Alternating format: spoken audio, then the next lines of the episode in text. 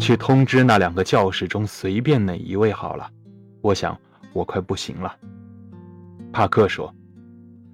他一边把餐巾紧紧地捂住自己的小肚子，他简直没法相信，这事情现在已经落到了自己的头上。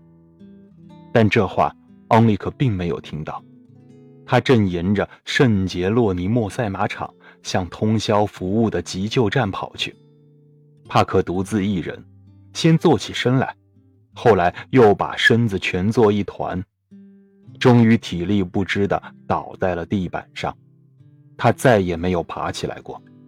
他觉得自己的生命正在离开自己，就像拔掉浴缸里的塞子之后，缸里的脏水很快就会流光一样。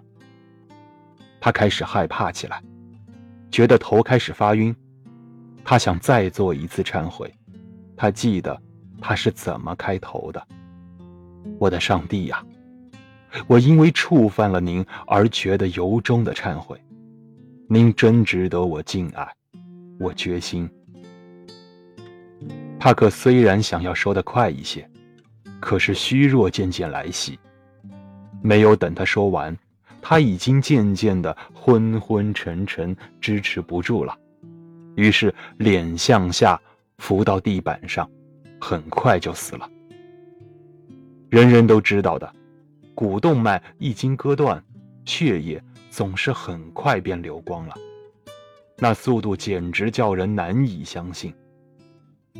当急救站的医生由一名警察陪同着走上楼梯的时候，帕克的两个姐姐还在大马路的电影院里看电影呢。说实话，他们对家宝演的这部电影大失所望。过去，他们惯于看到这位大明星扮演的角色，活动在各种豪华、奢侈、富丽堂皇的场面中，这带给他们很多美好的幻想。而在这部电影中，他却生活的那样凄惨、卑微，好像所有的观众都不喜欢这部影片。他们用吹口哨、跺脚来表示抗议。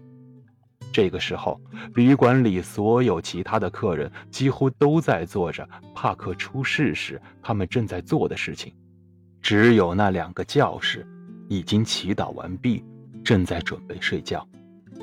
那个头发花白的骑马长毛手已经把酒移开了，跟那两个面容憔悴的妓女坐在一张桌子上，不知道聊了些什么。过了一会儿。他便跟他们中间的一个走出了咖啡馆，而这个妓女刚才喝的酒，一直是那个失去勇气的剑刺手付钱买来的。而对于这些事情里面，随便哪一件，帕克这个好小伙子，却永远不会知道了。对于这些人以后的日子要做些什么，他也不会知道了。他根本不知道。他们到底怎样生活下去，怎样结束一生？他甚至还没有意识到他自己已经结束了一生。正像西班牙有句谚语所说的，他是充满着幻想死去的。在他短暂的一生中，他还没有时间经历幻想的破灭，甚至到临死之前，也还没有来得及把忏悔做完。这真说不上是好事。还是坏事。他甚至对于家宝演的那部电影表示失望的时间也没有。要知道，这部电影使整个马德里的观众失望了一个星期。